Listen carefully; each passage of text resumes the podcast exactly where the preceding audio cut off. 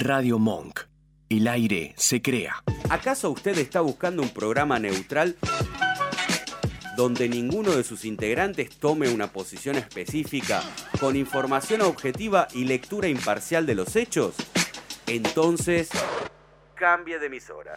Porque aquí comienza un programa en donde el debate político se ubica en el margen de lo convencional, con una producción totalmente ajena para la agenda de lo habitual.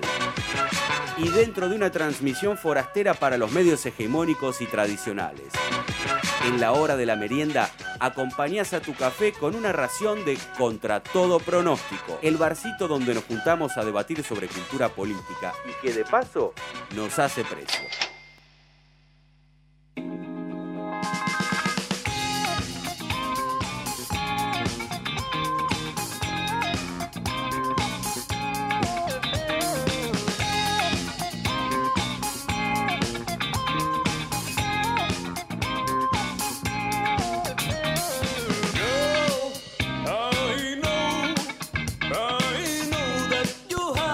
Bienvenido, bienvenido, un placer estar charlando, merendando con vos aquí en Contra Todo Pronóstico hasta las 7 de la tarde. Te vamos a mostrar la política como nunca antes la habías visto. Esteban Chacho, su conductor. Ezequiel Goldfried, nuestro operador en funciones, reemplazando a nuestro amigo Nacho. Ezequiel también es amigo de la casa. Y como cada jueves, la esencial compañía de mi gran amigo y compañero de Adventures. ¿Qué tal? Bueno, me alegra ser tu compañero de Adventures. Eh, el otro día vi, ayer justamente vi que hay una traducción de Crash, el jueguito de aventura, al español que se llama eh, Carlos el Topo que gira. se llama así, te lo juro. ¿Lo sacaron en los 90? Lo sacaron de los 90 seguramente. Bueno, Facundo Pérez, ¿qué tal? ¿Cómo estás, Facundo? Encantado que estés aquí. Bien, bien, muy feliz porque vos sabés que yo soy un ferviente defensor del calor, lo cual me ha traído grandes problemas y repudios. ¿Ha sido proscripto? He ¿Ha sido proscript. em, la horda de trolls vino tras mí. Eh, no, sí, he sufrido cierta discriminación. Pero bueno, lo llevo en la sangre. Te queremos. Te banco en parte. Te banco en parte. Te doy, como representante del otoño, te doy cierta, cierto beneplácito. Bueno, Vamos a repasar redes. Tenemos una red, yo te la digo. em, medio mundo. Ok, una red que sea del 2004 para acá. Muy bien. Eh, Instagram, Contra todo radio. Twitter, Arroba contra todo radio. Facebook. Eh, contra todo pronóstico próximamente. Muy bien. Em, la web, alguna dirección web. Contra todo pronóstico.com.ar. Allí ponemos todo lo que sucede en el programa de Canta ahí. Escúchame una cosa, si yo te quiero mandar un mensaje, ¿puedo mandarte un direct, un, un mensaje privado por Instagram, por Twitter? Por supuesto, mandanos ya que queremos saber tu opinión de todo lo que vamos a hablar y de lo que no vamos a habber también. ¿Y puede ser algún teléfono? Podemos tener un, tener un teléfono. ¿Querés? ¿Quién lo quiere decir? Bueno, lo digo yo. Vamos. Que lo veo mejor desde acá, ¿no? Sí, más lindo, lo es, más- lo es mejor. 20 53 69 53. Re fácil, mira. 20 53 69, que es un, una. Y 53. ¿Qué es un qué? No, una- Hola. Y en Spotify, contra todo pronóstico, podcastianos cuando quieras. Amigos, amigas, amigues, vamos con una deliciosa separadora. Porque este es el primer separador de sexo femenino. Separadora. Y ya Se regresamos. la revolución separadora. En tiempos donde todos te ofrecen respuestas instantáneas, nosotros elegimos triplicar las dudas. Héroes sin poder y villanos sin maldad, invitados a un programa que intenta traducir por su cuenta la realidad política nacional e internacional, regateando a la tentación de recurrir al traductor de Google. La merienda política está servida. Sepa que el café sabe mejor y que las tostadas nunca caen del lado del dulce cuando sintoniza contra todo pronóstico.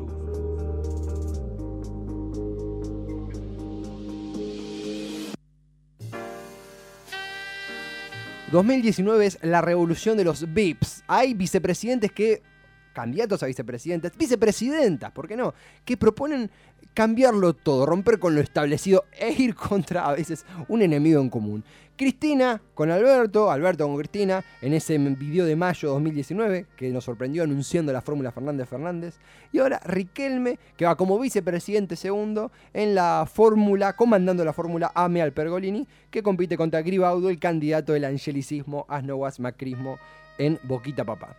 Tenemos un invitado, un porque es un invitado al fin y al cabo, un audio de un conocedor, alguien que sepa el tema, nosotros somos observadores. Hay un programa aquí que apoyamos y queremos mucho que es Sector Bostero, que es muy visto y esperamos que mucha gente de ellos venga con nosotros a vernos. Pero más allá de eso, por interés genuino y porque sabemos que sabe mucho, hablamos con Nicolás Bajo de ese programa Sector Bostero para que nos explique qué significa que Juan Román Riquelme sea el VIP, el vicepresidente o el candidato a vicepresidente de Boca. ¿Qué representó? ¿Qué cambia? ¿Qué va a pasar con Burdizo? Mira, querido. Muchachos, ¿cómo andan? El placer de saludarlos. Bueno, primero que nada me presento, soy Nicolás Bajo, periodista deportivo y conductor de Sector Bostero Radio, justamente ahí en, en Monk. Bueno, como verán y como sabrán, realmente se han vivido y se viven horas muy movidas en lo que es el mundo Boca, el ámbito político más que nada de la institución, porque hasta ayer a las 23 y 59 hubo tiempo de presentar las listas y las candidaturas a presidente, el próximo presidente de Boca que se va a estar definiendo el 8 de diciembre en la bombonera, Gribaudo con, con Juan Carlos Crespi por el lado del oficialismo, Jorge Amora Meal con Mario Pergolini en la principal lista opositora y la lista restante, la de José Veraldi con Roico Ferrari. Bueno, se definieron los tres frentes que van a representar a Boca en las próximas elecciones, con la novedad, obviamente, y la bomba, yo creo que por lo menos del último mes, y hasta me animaría a decir del año en Boca, es la participación nada más y nada menos que de Juan Román Riquelme, obviamente en la política del club. Bueno, Riquelme creyó que era el momento para volver, lo dijo públicamente con un programa televisivo, con unos colegas nuestros, y formará parte finalmente de la lista de Jorge Amorameal y Mario Pergoni. Lo hizo público, creyó que era justamente el momento adecuado para volver, charló con todos los, los participantes a estas elecciones, finalmente terminó por aceptar eh, a Jorge Amorameal y el impacto Riquelme, créanme que ya comenzó a circular obviamente después del anuncio por así decirlo, como un manotazo de ahogado, el oficialismo trató de unirse con Veraldi, que es la lista restante que recién mencionaba. Esto no se dio y entonces se definieron así las tres listas para ser el presidente de Boca que se va a definir el 8 de diciembre desde las 9 de la mañana hasta las 6 de la tarde ahí en la bombonera.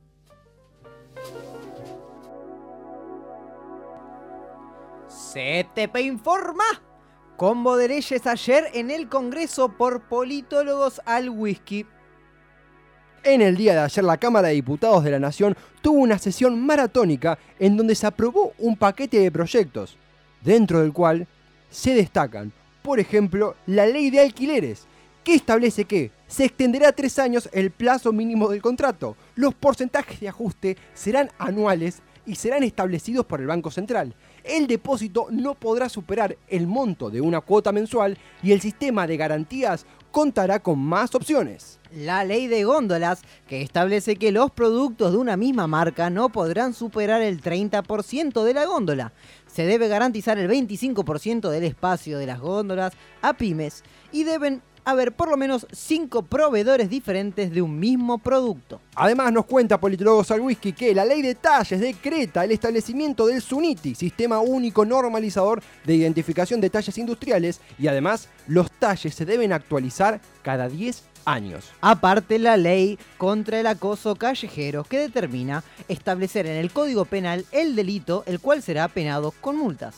Además, los funcionarios públicos deberán capacitarse sobre esta problemática. La ley de cupo femenino en festivales musicales establece un cupo mínimo de 30% para artistas mujeres. Entre otras cosas también, la ley contra el cambio climático formaliza y da carácter de política de Estado al Gabinete Nacional de Cambio Climático, el cual es el encargado de articular un plan nacional de adaptación al cambio climático. Todo esto en Politólogos al Whisky y hay más noticias. Así es, porque la ciudad de Buenos Aires toma conciencia de la alimentación sustentable, Esteban. La Plaza Armenia, querido Facundo, fue el centro este domingo de una jornada de conciencia alimentaria que estuvo a cargo de la organización Alimentación Sustentable, conformada por estudiantes de la Facultad de Ciencias Sociales de la UBA. Un saludo. Durante la tarde, vecinos y vecinas de la ciudad porteña se acercaron al stand que ofreció degustación de jugos y licuados, mm, hechos con frutas que habitualmente son descartadas por su aspecto. Así es, también Marina Otero, una de las gestoras de la organización,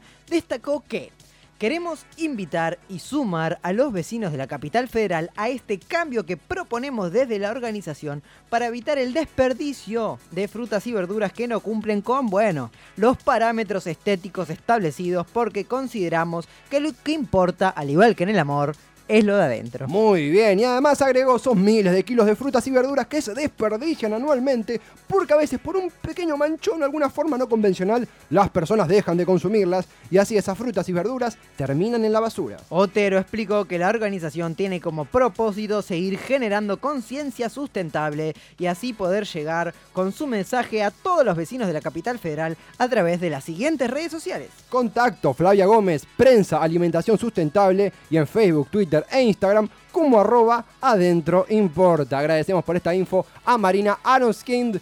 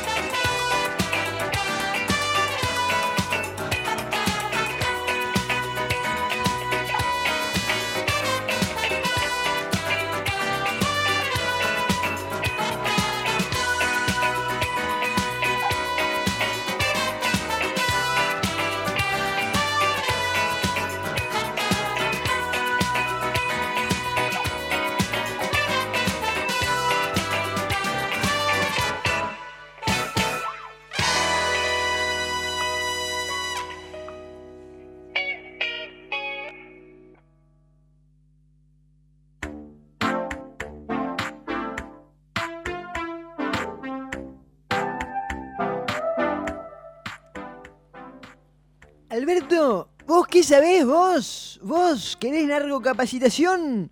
¿Narcoemprendimiento? ¿Narcocracia? ¿Narco Antonio Solís? ¿Narco Rubén? ¿Narcos Peña? Ma- Mauricio, ¿qué es lo que te pasa?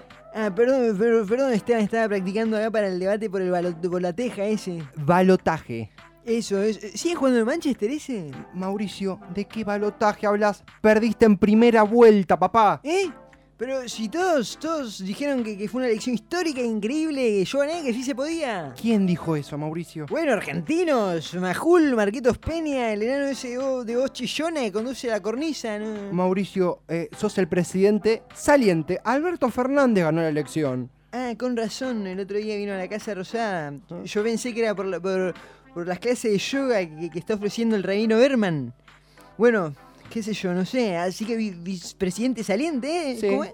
Bueno, ¿Sabes qué? Minga le voy a dar la contraseña del wifi. Mi clave es inde- ind- Indescifrable. Eso, eso, indescifrable. Mi clave es indescifrable. Es tu fecha de cumpleaños, ¿no? Em, no. Mm. Mejor cambiemos de tema. Bueno, eh, sí, si me voy de la presidencia tengo que, que- que pensar como líder de, de la oposición, ¿no? Eh, a ver, soy un líder opositor de un país de Latinoamérica frente a un gobierno progresista. ¿Qué debería ser? Eh, Mauricio. Ya lo sé, ya lo sé, ya lo tengo. Fiesta y frase, sí, para despedirnos todos y en app. Le, le voy a decir a, a Marquitos, ya vengo. Si, si viene Alberto, decirle que, que el inodoro no carga, que, que lo arregle su gestión. No sé, todo no puedo. La marea de transeúntes sin identidad emprende el regreso a sus hogares. Cotiza en alto una buena taza de café y algo de ropa cómoda. Mientras tanto, calzate los auriculares y participa del debate de ideas que pretende triturar cualquier agenda mediática. Estamos en contra de lo predecible, a favor de las propias conclusiones y también somos fanáticos de una buena merienda. Esto es contra todo pronóstico, la política como nunca antes la habías visto.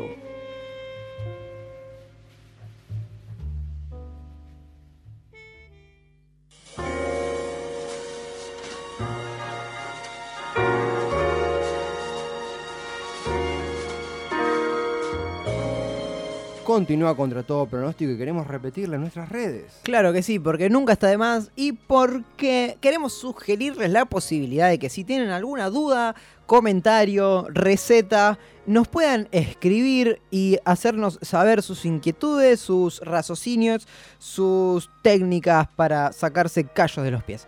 Por ejemplo, a nuestro teléfono que es 2053 69 53, lo vuelvo a repetir, 2053 69 53, pueden llamarnos, los va a atender un rubio hermoso que le- les va a tomar el mensaje y nosotros vamos a replicarlo al aire. Sino también, exactamente, mediante su teléfono celular pueden eh, hablarnos al direct de nuestro Twitter, que es arroba contra todo radio, en Instagram de la misma manera, arroba contra todo radio. Y bueno, si la quieren seguir o al mismo tiempo pispear alguna que otra nota, estamos en www.contratodopronóstico.com.ar. Exactamente, somos patriotas.com.ar y además en Spotify, cuando y donde quieras, contra todo pronóstico. Yo tengo una cuestión al respecto. A ver, En eh, la política en Spotify. sí. Es territorio virgen aún, me animo a decir. Hay muy buenos podcasts, entre ellos el que hemos producido en esta hermosa radio, ¿Quién es ese candidato? Y quién es ese candidato.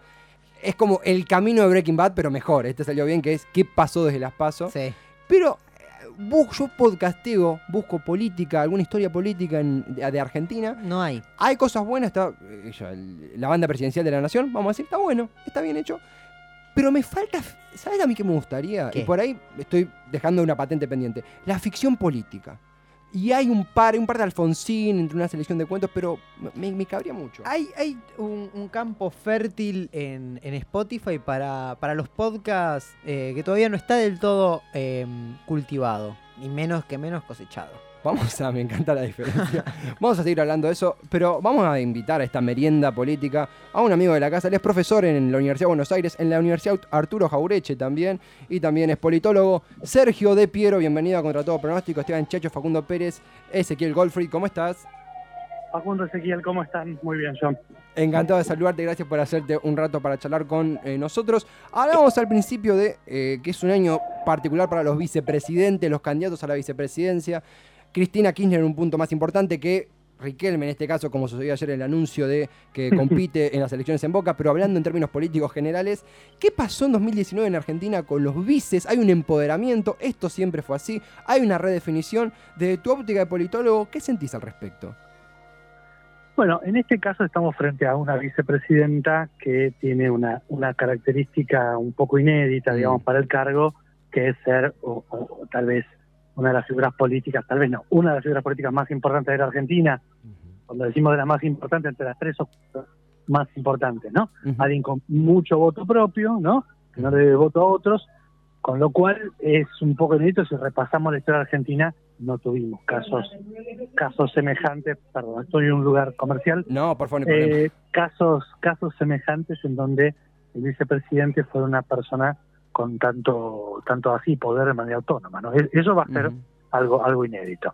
Sergio, ¿qué tal? Facundo Pérez te saluda. Bueno, extiendo eh, eh, la bienvenida y el agradecimiento por, por este tiempito. Eh, yo te quería preguntar justamente al respecto de lo que vos venías hablando. Últimamente, ma- básicamente desde ayer, en los medios se viene hablando de que Cristina, en esta reunión que tuvo con Alberto, bajó ciertos nombres para los ministerios, inclusive no solo Cristina, sino como el Instituto Patria, y se le da una connotación media negativa a esto. ¿Qué opinas de la injerencia del vicepresidente en general en el armado del gabinete?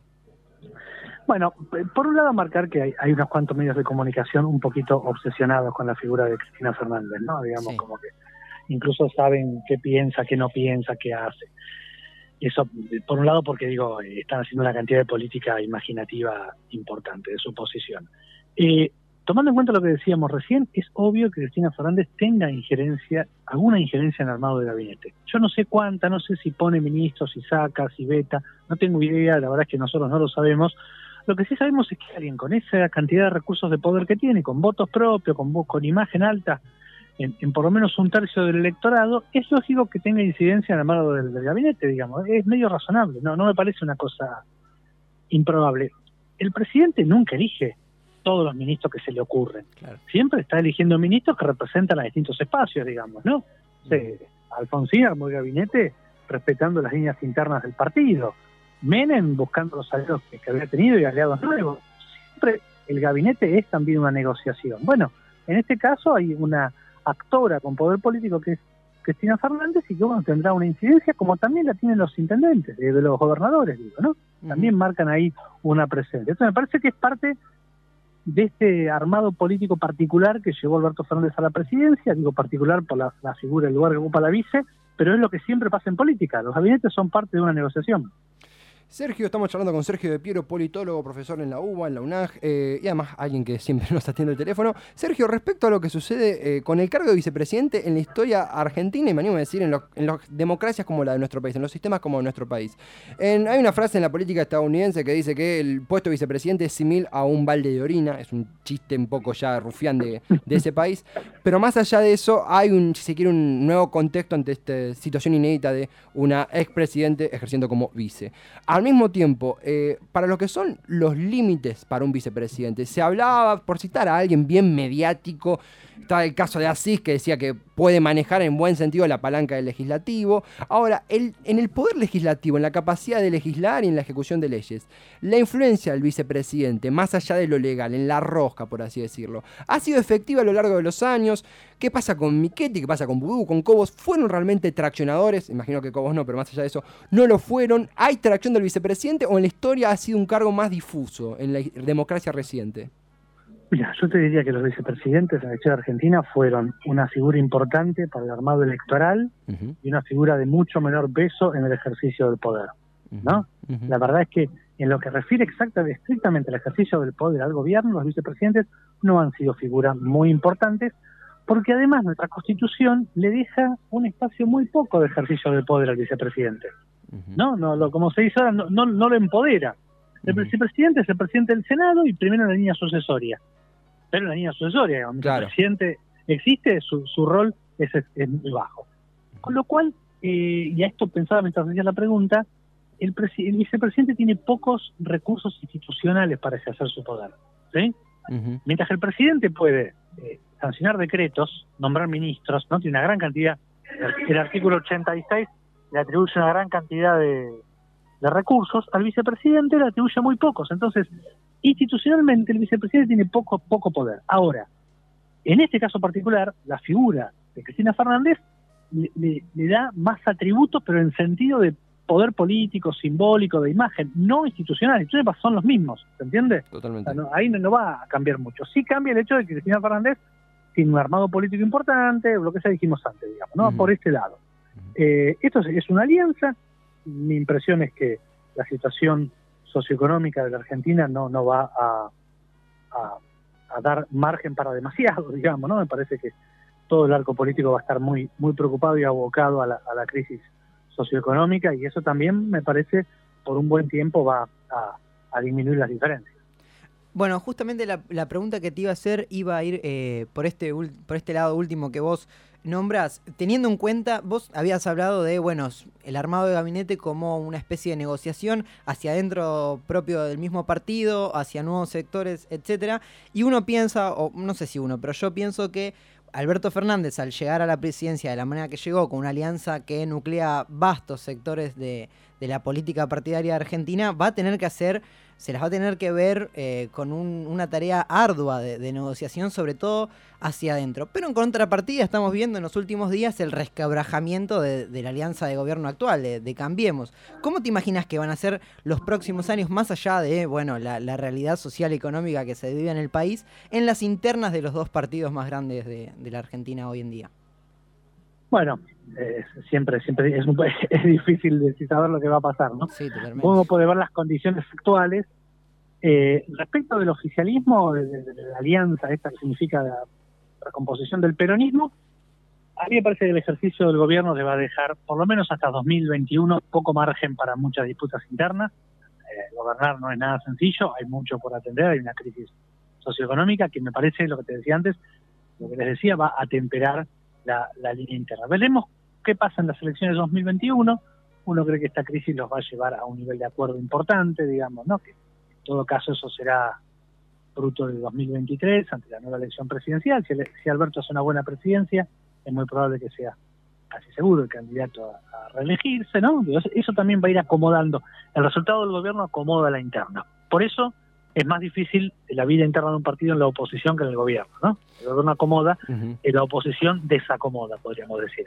Y ahí el Cambiemos, bueno, tiene, tiene o Juntos por el Cambio, como se llame, tiene el desafío de convertirse en un partido nacional más o menos estable, ¿no? Lo que pasa es que, bueno, ahí entra en disputa los liderazgos, ¿no? Este, veremos qué hace Macri, qué, qué depara 2023, digamos, si la reta todo indicaría que va a querer ser el candidato a presidente de la nación, Macri querrá volver, digamos, ¿no? Ahí hay una disputa importante que eso también va a ordenar de alguna manera el partido, que recordemos gobierna un solo distrito, Algunas intendencias, pero bueno, tiene la UCR con tres gobernaciones, es ahí un armado también bastante complejo. Parece que ahí va a pesar, eh, en definitiva, va a ser la orientación de la cultura política en la que abreve esa, ese frente, ¿no? Si abreva en la cultura política más liberal, conservadora del macrismo o en la cultura política más radical. Todo indica que es lo primero, porque el radicalismo está muy alicaído, pero bueno, veremos cómo sucede eso.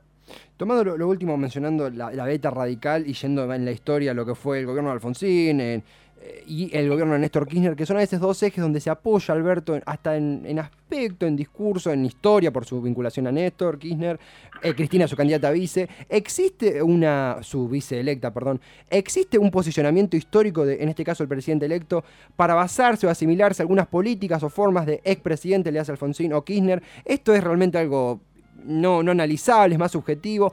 ¿Crees que es válido? ¿Crees que atrae? ¿Cómo es el, el trasfondo histórico en cómo se ve Alberto como presidente a futuro?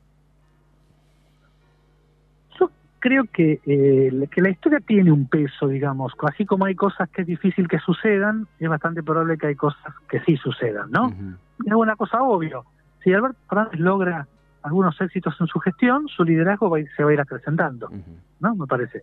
Y así como si tiene algunos inconvenientes, eso no sucederá. Pero me parece que si Alberto logra encarar y resolver algunos problemas graves así de primera instancia, bueno, tendrá mayor apoyo social y, y- y su alianza político-partidaria lo irá acompañando. El presidente en la Argentina, por la Constitución, tiene muchos poderes, sí. Yo no creo que sea hiperpresidencialismo, todas esas cosas que se dicen por ahí. Es un presidente con una cantidad de recursos de poder, ¿sí? No son todos, porque tiene que negociar con 24 gobernadores, nada menos, pero tiene una cantidad de recursos de poder importante que hasta ahora los presidentes peronistas se han inclinado por utilizarlos. Te diría todos, pero el peronismo ha hecho mucho énfasis en la, en la gestión como herramienta de relegitimación además de las elecciones. Ujú. O sea, me parece que por ese lado, eh, un gobierno de Alberto Fernández, en sentido un gobierno justicialista, peronista, uno esperaría que haga, haga fuerte uso de esas herramientas para mejorar la gestión. Sergio, es siempre un placer charlar con vos. Gracias por eh, compartir eh, tu conocimiento charlando acá con nosotros en esta merienda política que hacemos cada jueves, cada miércoles. Te agradecemos por tu tiempo y seguiremos leyéndote en Twitter, compartiéndote, charlando con vos. Ha sido un placer. Gracias a ustedes por la invitación. Un placer, Sergio. Abrazo grande. Un abrazo. Pasaba Sergio de Piero, eh, politólogo, profesor en la Universidad de Buenos Aires y en la Universidad Arturo Jaureche, entre otras casas de estudio, comentando, bueno, un montón de cosas sobre la mesa. Tiró puntas interesantes. Interesantísimas. La carrera de la reta al, al 2023, eh, esta cuestión de llanura de internas hasta el 2021, cosas interesantes para analizar. Y además el rol del presidente y del vice en Argentina, cosa que vamos a ver redefinida, cuando digo redefinida, más allá de... Es raro hablar de la gestión de un vicepresidente, pero más allá de la atracción legislativa de Cristina, de su rol que, como bien decía Sergio de Piero, no se trata de una ruptura constitucional, no es que va a tener más poder constitucional, sino de una cuestión más de subjetiva, más de roca, más de poder, más de apoyo, más de tracción. Eh, es una redefinición del rol de vicepresidente en un país que tenemos los dos 22, 20, somos, estamos en los primeros 20, y la memoria que tenemos de vicepresidente, sacando a Scioli, es negativa. Es, es gente que ha obtenido diferentes dificultades o que ha tenido diferentes situaciones que no le han permitido progresar, al menos en ese espacio políticamente. Eh, de hecho, todos los vicepresidentes electos, solo Scioli logró hacer carrera en el partido o carrera política. Estoy haciendo a, a memoria. ¿eh? Sí, sí, estaba, estaba repasando, pero sí, sí, ninguno pudo escalar en el poder. Víctor Martínez, bueno, Dualde, pero dura dos No, años. Bien vos dijiste, desde Scioli hasta acá. de por Scioli lo hasta acá. Eh, y bueno, ni hablar caso Cobos. Y después, una perlita, esto marginal, Michetti votando en blanco, aparentemente. Mi- aparentemente. Usada de mesita, pobre Miquete, eso me da un poco de lástima. Eso fue. Fue feo. Más allá, uno entiende más allá del meme. eh, hay un desprecio muy grande de, Es un- de Cambiemos sí. hacia su vicepresidenta. Es, un, es, es muy simbólico. Sí, Es sí. muy simbólico. Tremendamente simbólico, más allá de que se entiende, de un gobierno que ha atentado contra las eh, indemnizaciones y la capacidad monetaria de los discapacitados y discapacitadas. Muy completa esta charla, charla que nos dejan. Es lindo que, eh, suena medio ridículo decir que nos atienda el teléfono, pero es lindo que se comparta conocimiento en esta mesa. Claro que sí, siempre se agradece, es grato. Vamos a ir ahora, vamos a pasar a la otra parte, vamos a hablar de fallidos. Pero antes, Uf. estimado Ezequiel Goldfried, nuestro... ¿Es un vicio operador Ezequiel Goldfried en funciones? ¿Son nuestro Underwood Ezequiel Goldfried? Para mí es un gurú espiritual de la operación. Es un gurú espiritual. Querido Ezequiel, ¿un separador? perceives all things conjoined the past, the future, and the present. Everything flows, and all is connected. This eye is not merely seeing reality, it is touching the truth. The truth. The truth. Cortado o lábil, oficialista u opositor, grasa o demandante, derecha o izquierda, azúcar o edulcorante, política a puertas cerradas. O a micrófono abierto. There is nothing to fear. En este rincón de la existencia intentamos dilucidar el horizonte político nacional e internacional, mojando la medialuna de nuestras dudas en el ardiente café de la realidad. Sintonice contra todo pronóstico. Un programa que algunos preferirían que no escuchar, que no escuchar, que no escuchar, que no escuchar,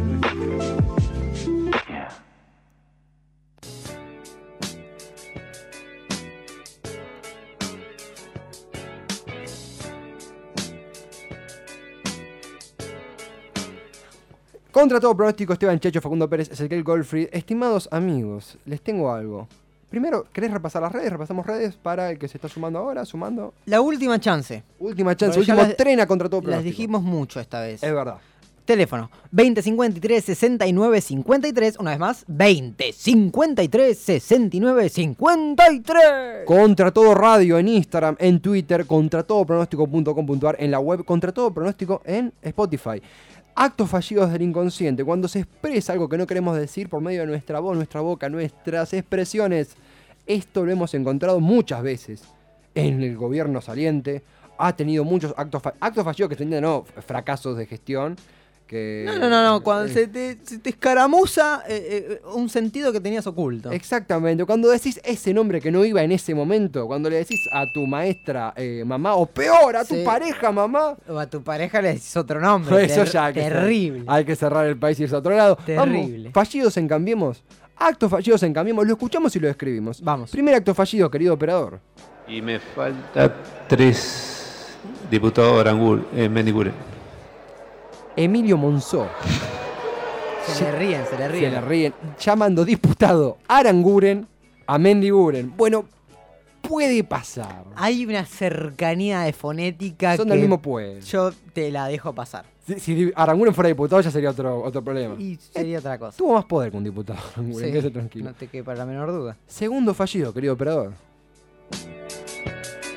Soy parte de un equipo, que no soy solo yo, sino un equipo el que el domingo va a, a medirse y que el camino que hemos emprendido todos los días tiene un metro más de asfalto, una sala más, un pibe más que está preso, un pibe más que está preso. Ah, esa fue tremenda, tremenda. Esteban Bullrich campaña por las legislativas 2017, un pibe más que está preso, lo cual creo que esto es un genuino acto fallido porque representa una política, según la mirada de Cambiemos, efectiva, buena, como que un pibe más está, un pibe además. Sí, un pibe, no Porque- un delincuente, y no- un pibe. Y además no es que dijo un chico, el pibe para esta clase de gente yo creo que tiene un eje despectivo. Totalmente. ¿Y sabes qué lo vuelve el doble de preocupante? Por favor. Que fue ministro de Educación. Totalmente, totalmente. Y además, candidato y uno de los embanderados en la oposición al aborto. Ni- no hace falta que pasemos ningún discurso del tum tum de Bullrich porque sería demasiado. Bueno, ya el apellido lo delata también. ¿eh? Sí. Ya eh, tiene el combo completo, no Yo dejó nada para el resto. ¿Viste que hay un. Feynman bueno y un Feynman malo? No. Yo no sé si puede haber un Bullrich bueno. El patio. No, tampoco, bastante gorila. Bastante gorila ese patio. Salvo Vamos. el techo que tiene. Tiene un techo. ¿Techo lindo? Es una, una pintura de, de un pintor peronista. Me encanta cómo metimos ahí una, una embajada dentro del corazón de los Bullrich. Siguiente fallido, estimado operador. Estamos convencidos de, de- de lo que venimos construyendo, desarrollando y, y de lo que estamos haciendo. Así que en ese camino nuestro candidato es, Mario- es, eh, Mauricio Macri. Lindo fallido, Diego. Diego Santilli. Diego Santilli en crónica anunciada. Nuestra candidata es eh, Mauricio Macri. Lo, lo peor de todo es que cuando le dice el lindo fallido, él dice, no, no, no, no, se quiere atajar y, y no, ya es muy tarde. Creo que ese es el, como políticamente, es el más fallido de todos. Esto ha sucedido una nota que se hacía cuando todavía no estaba confirmada la candidatura de Macri por la reelección. Se decía que podía ir Vidal. Se, se dijo que podía ir Vidal. Se dijo que podía ir Lustón interna. Yo sé hasta que leí que Brandoni era uno de los precandidatos a vice. Sí, eh, sí. O sea, y se le escapó a eh, Diego Santilli, el vicejefe de gobierno actual y reelecto de la Ciudad de Buenos Aires, decir nuestra candidata es Mario. Y es un deseo para mí eso. Es Sí. como un deseo el acto fallido. ¿Es un deseo o, es un, un pensamiento fuerte que se tiene en la cabeza? Yo creo que cristalizó una interna que estaba media subterránea. Y además, ¿sabes también qué pasa? Capaz el tipo bancaba a Macri.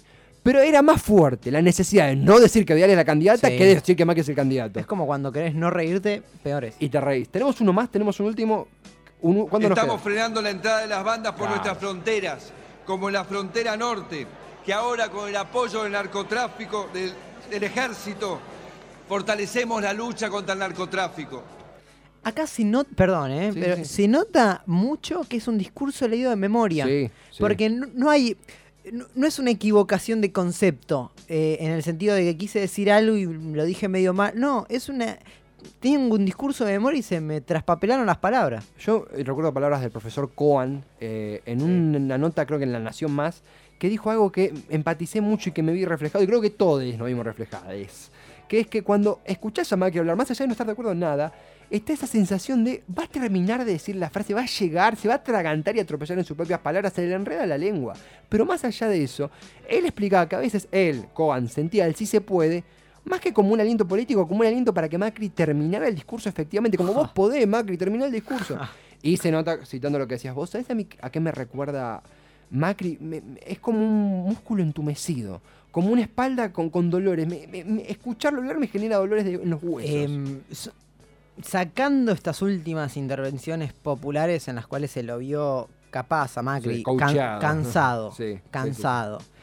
Creo que tuvo errores fallidos, si querés también propios del cansancio, como el equivocar eh, Chaco con Corrientes. Decir que la lluvia es Dios que nos está siguiendo. Eso no creo que sea No un fallido. Pero la verdad siempre se lo notó muy tenso a la hora de, de comunicar a Macri. Y además, a mí me pasó algo. Yo he visto videos de Macri hablando en TN en 2006-2007, cuando era un Macri abiertamente neoliberal, no como ahora que la camufló a medias. Y estaba más suelto el tipo. Yo creo que también lo que le ha costado a Macri es. Es muy personal esto. Acá tiene que alguien que sepa del tema. No yo que soy un mero conductor, pero más allá de eso, me ha pasado de darme la sensación de que él no entendía a veces por qué la gente se oponía a lo que él piensa o que no podía terminar de interpretar su propia dimensión de poder. Y el mejor ejemplo que me da es cuando cae a reuniones diplomáticas haciendo chistes de fútbol. creo que nunca comprendió el rol que él tenía o nunca se lo tomó en serio o nunca nadie le dijo, deja de hacer estas imbecilidades porque francamente no entiendo qué voto atrae o no entiendo qué apoyo atrae. Sí, sí, sí, sí. Una, una especie de banalización de un rol. Totalmente, es- ese es el término. Es banalización. Vamos, sí. Muy buenas tardes. ¿No decís que lo hacía a propósito? ¿Por Porque qué? para mí lo hizo siempre a propósito como una idea de querer ser más llegado al pueblo. Puede o la ser. idea de él de llegar al pueblo y decir, bueno, tiro un chiste de fútbol que todos se van a reír, todos lo van a entender, quedo como el graciosito y el que se quiere quedar bien con todos. Total, siempre hablemos de fútbol y, y de mujeres. Es la, la frase típica de para entablar una relación. Sí. Entonces, mal dicho, digo, porque Sí, sí, se terminan armando los peores quilombos con eso. Entonces, para mí lo hacía de verdad. Un cheto queriendo empatizar. Sí, 100%. exactamente eso. El cheto Eh, que- eh, es una estrategia de, de- de- de mecanismo de empatía Totalmente. que, Forzada. que en ciertos protocolos desencaja totalmente. Totalmente. Hemos mostrado los fallidos del macrismo y ahora vamos a hablar de algo parecido y no, pero que en la boca de Facundo Pérez va a sonar aún mejor que es surrealismo. Antes una canción para refrescarnos, para tomarnos una ducha por separado, chicos. eh. Ese, dale. Na, ¿Trajiste malla para...? Bueno, dale, si tenés malla para los dos también, dale. Girls and Boys, Boys and Girls, Blur, ya volvemos.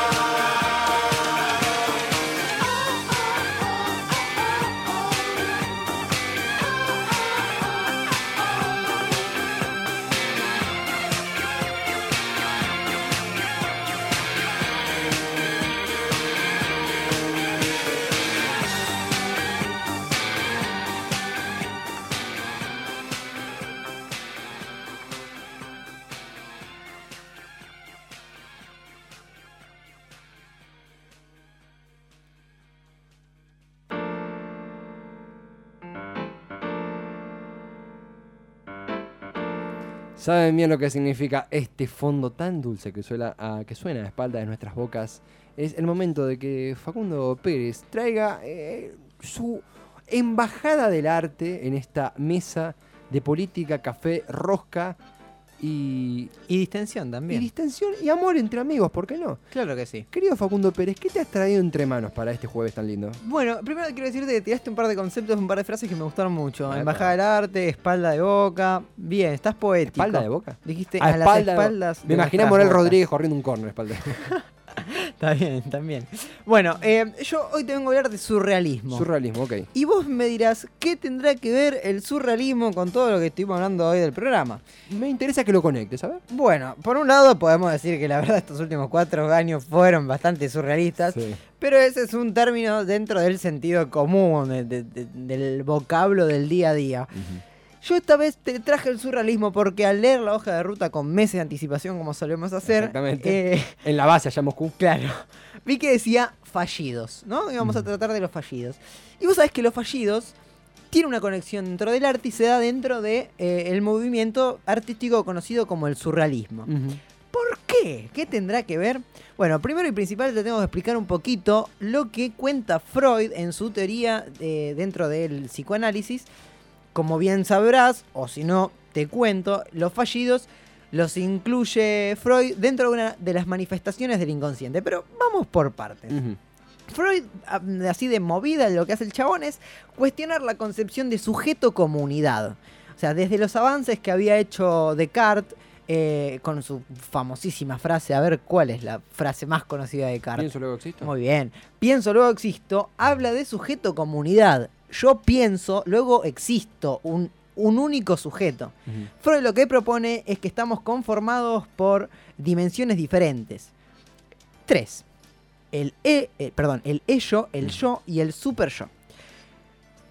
Explicadas como súper de manera reduccionista y a lo bestial casi, lo que te podría decir Comprendo, comprendo. es que el, el ello es aquello, valga la, la- la rima, digamos, aquello, la- todas las pulsiones, los deseos, eh, lo más primitivo e instintivo del ser humano que tiene mucho que ver con lo sexual. El super yo, a su vez, eh, es toda la cuestión moral, las eh, represiones, los padres, todo ese tipo de, de cuestiones. Estoy haciendo un reduccionismo. No, pero se entiende muy bien y está Y muy el bien hecho. yo es como si fuese, a grandes rasgos, una negociación entre las dos cosas. Claro, o sea, decantan una especie de intercambio que eh, tiene como, al yo como el elemento donde esas dos partes conviven, se disputan, se ganan lugares. Sí, y también como una parte, eh, son tres cosas diferentes. Claro, bien. No, no hay unidad entre ellas. Lo que sí, a su vez, eh, gran parte de los contenidos y mecanismos psíquicos que operan en cada una de, de estas entidades son inconscientes. ¿Qué es el inconsciente? Es aquello que forma parte de lo que somos, pero no podemos dar cuenta al menos de manera racional. Y ahí es donde se mete el surrealismo. El surrealismo es un movimiento artístico que responde al de la vanguardia francesa. Como bien sabrás, si no te cuento, esta frase la voy a decir mucho a lo largo de mi vida. Me encanta. Eh, principios del siglo XX, crisis eh, de, de la Primera Guerra Mundial, qué sé yo, surgen las vanguardias artísticas. En España estaba el ultraísmo, en Alemania estaba el eh, expresionismo, en Rusia el constructivismo, en Francia el surrealismo. Entonces, bueno, la vanguardia francesa, surrealismo. Y como toda vanguardia, se inscribe dentro de la modernidad. De esta manera, el surrealismo cree que hay una verdad, pero que esta verdad está oculta. Y que para llegar a esa verdad oculta se necesitan de otros mecanismos que no son los racionales. Hay una sola verdad. Sí. Y el, sendero a dicha verdad para un sujeto, o un ser humano, un individuo, como lo titulé ahí, es la in- diferentes interpretaciones, diferentes capacidades para llegar a ella. como como Es una verdad a la cual no se puede acceder de manera racional. Rompe con la, con la estructura racionalista, inclusive dentro de la filosofía, de me meto más con los sueños, con lo abstracto. Claro, los caminos inconscientes. Exactamente. Eh, al igual que lo que pasa con, con el inconsciente y con el psicoanálisis. Es por esto que el surrealismo juega mucho, como bien te decía, con los sueños y los conceptos de desplazamiento y condensación, operaciones que transmutan el deseo oculto, como así también de contenido latente y contenido manifiesto, al igual que lo hace eh, el, psicoanálisis. contenido manifiesto es lo que te muestro, contenido latente es el verdadero significado de eso que te muestro. Esto es, es oro puro porque lo que está describiendo es de un acto, obviamente mucho más complejo, ¿no? Pero en la mesa aquí intercambiándolo, de un acto fallido como es una exploración inconsciente o una aparición inconsciente no racionalizada de un factor como puede ser un nombre donde no iba, se hace una especie de interpretación de la verdad a nivel cultural. Sí, exactamente. Y esto es traspolado al arte, surgen diferentes técnicas, como por ejemplo las que te nombraba recién, eh, desplazamiento. Poner algo en lugar de otra cosa, para significar esa otra cosa. El, el desplazamiento, te hago una pregunta desde Sí, un- sí, al claro. alfabeto del tema. Me hace, me- por cómo lo escribís me hace acordar muchísimo a los Monty Python, a Cha Cha Cha, a no lu- ¿cómo decir? Cuando hablas de desplazamiento de objetos donde no van, buscando generar en este caso, no sé si, no la palabra no es chiste, pero sí una representación nueva, Sí, un la- desacomodamiento. Exactamente. Las vanguardias justamente se caracterizan por eso, diste en la tecla, con poner objetos, en este caso el arte, donde no va. Romper los límites del arte, transgredir la, la conciencia de arte. El surrealismo lo hace a través de esta eh, in- eh, experimentación con el inconsciente. André Breton es como, es como no, es el padre de- del surrealismo y en el 24 escribe el primer manifiesto surrealista y con esto cierro la, la cosa teórica del surrealismo para meternos en, en otra cosa que te va a interesar más. No, es interesantísimo. Leo textual. Espérame, acá. Indica muy mala fe discutirnos el derecho eh, a emplear la palabra surrealismo en el sentido particular que nosotros le damos, ya que nadie puede durar, dudar perdón, de que esta palabra no tuvo fortuna antes de que nosotros nos sirviéramos de ella. Voy a definirla de una vez y para siempre. Surrealismo. Sustantivo masculino, automatismo psíquico puro por cuyo medio se intenta expresar verbalmente por escrito de cualquier otro modo el funcionamiento real del pensamiento.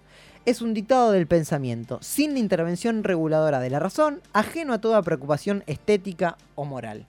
Una conexión con lo más íntimo, con el inconsciente de los artistas y de las personas. Lo interesante y lo que une a- al surrealismo con CTP es que el surrealismo estuvo a la orden de la política. Ajá, ajá. ¿En qué sentido y cómo? Bien, es una excelente pregunta. Luego lo, lo que fue la guerra del Rif, no sé si ubicás, es un Sí, sí. conflicto bélico que se desarrolla en Marruecos entre unas tribus del Rif eh, contra el ejército español y francés. Breton, que es el padre del surrealismo, se acerca al Partido Comunista. Bien, esto es en el 25, previo o justo, sí, 10 años antes del ascenso de los fascismos Ah, en Europa. Víspera de la Segunda Guerra Mundial, casi una década antes. Exactamente. Eh, te la hago rápida. Con el correr de los años, un montón de artistas, por ejemplo, Dalí, se inscribe dentro de esta corriente de- de- del surrealismo a la orden de la transformación social, como toda vanguardia. Pero también con el correr de los años empiezan a haber eh, resquebrajamientos dentro de la interna del surrealismo, porque era un movimiento artístico con una pata social importante. Inclusive Breton expulsa del surrealismo, como si fuese una institución, a Dalí por eh, considerarlo, eh, por no condenar al nazismo alemán y también por mantenerse neutral frente a la politización del movimiento surrealista. Era una forma, estoy buscando el término correcto, solamente vos lo, lo sabrás decir mejor. Es una forma de interpelación el surrealismo, es una forma de denuncia. ¿Cuál es el término que vos crees que mejor calza para lo que realizaba, si ese es el verbo correcto, el surrealismo, lo que buscaba impulsar de su ¿Te fuente? acordás lo que hablamos de Brecht la clase pasada? La clase.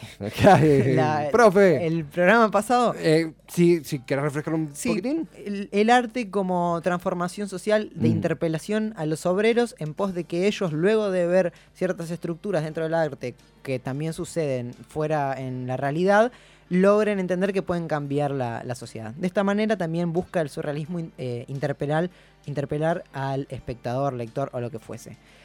Breton se encuentra con Trotsky, porque dentro de- del comunismo, cuando se empiezan a, a dividir las corrientes estalinistas y, y trotskistas, se encuentra con Trotsky en México y escriben juntos el Manifiesto por un Arte Revolucionario Independiente, con el cual buscaban reagrupar a los diferentes artistas que no querían incluirse en ninguna de las dos corrientes que los dos grandes bandos eh, mundiales proponían. O la regimentación estalinista, que decretó básicamente el realismo como la única posibilidad estética de arte, porque veía el arte como una propaganda política y, y sí, de, de aval a- al gobierno Una de producción de, de un estadio, estadio de gobierno. Exactamente. O la lógica de mercado que esgrimían las democracias eh, capitalistas cristianas. De esta manera, bueno, Breton se, se encolumna detrás de Trotsky y sienta diferencias. Muy interesante es que hay un congreso de escritores que se hace en Rusia que determina esto. La única corriente estética valiosa y que se va a llevar adelante en la Rusia comunista es el realismo. Con esto genera un dogma terrible y quedan afuera un montón de, artistas.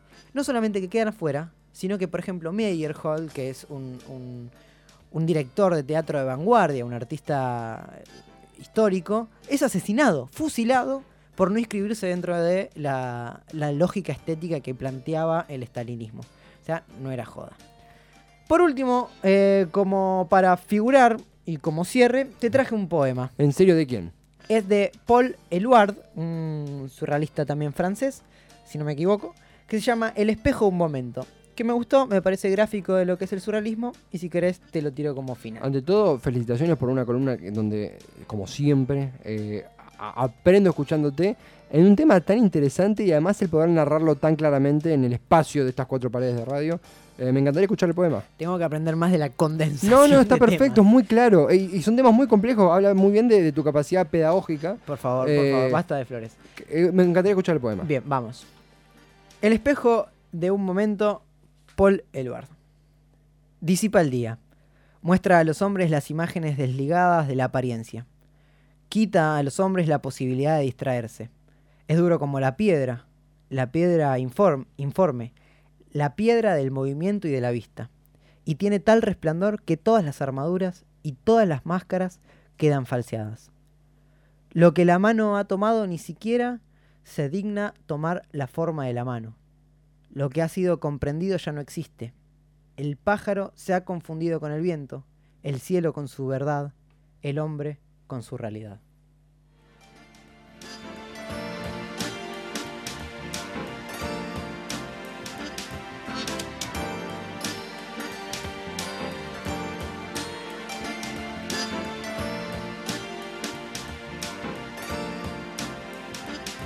Ha sido la columna de Facundo Pérez que cada vez se pone mejor, como el vino. Sobre el surrealismo, se habló de Freud, se habló de la Rusia comunista, se habló de Trotsky, se habló de CTP, se habló de cosas tremendas. De Berton, por favor. Berton, lo estoy diciendo bien. Breton. Breton. Breton. Breton. Breton. Breton. ¿Cómo? André Breton. Es tremendamente No lo quiero estar eh, pronunciando mal. No pasa pero- nada. La embajada de Francia nos, nos- nos perdona. La embajada de. No, no sé por qué pensé que tenía pronunciación francesa.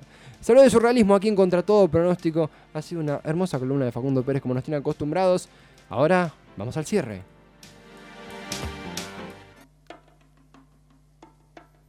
Les recordamos contra todo pronóstico.com.ar en nuestra web, arroba contra todo radio en Twitter, contra todo radio en Instagram y contra todo pronóstico para podcastearnos en Spotify. Recomienden el programa si les gustó. Soy Esteban Chiacho. Facundo Pérez. Ezequiel Goldfried en la operación. Les queremos mucho. Será hasta- el próximo programa, el miércoles a las 6 de la tarde. Adiós. What do you see? The sun is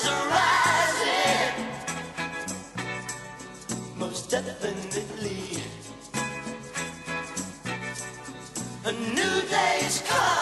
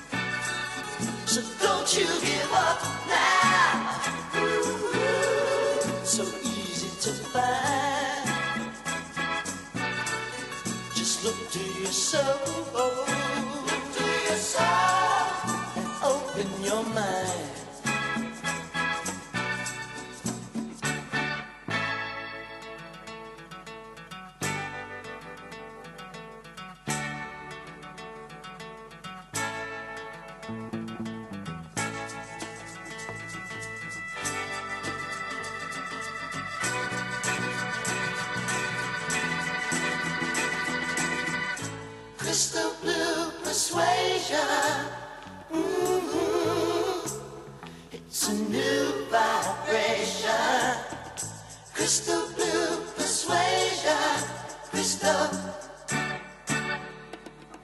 blue persuasion. Maybe tomorrow.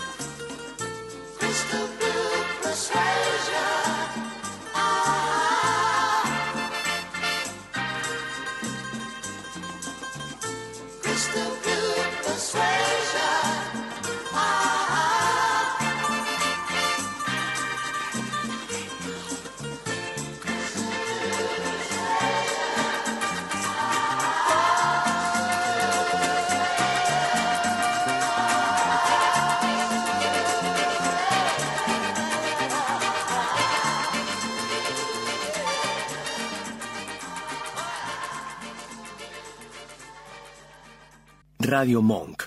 El aire se crea.